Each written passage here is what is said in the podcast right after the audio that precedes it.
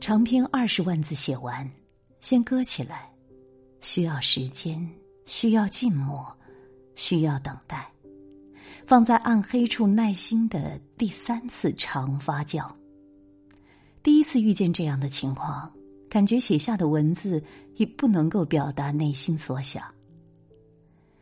有人写来邮件说：“有生之年还想再看你写些新的爱情故事。”想对他说：“新长篇的爱情是崭新的，古老芬芳而深邃，愿他能够得到满足。”作品的功能可分两类。编造或者传输，编造大多与小我的核心有关，同时也在试图取悦受众的小我。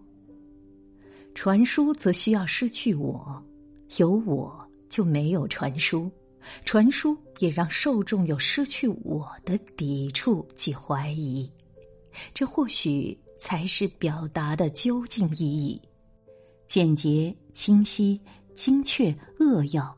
凝聚锐利的表述是一种强大，但直截了当的一棒又一棒，并不是谁都能给出，也并不是谁都能接得住。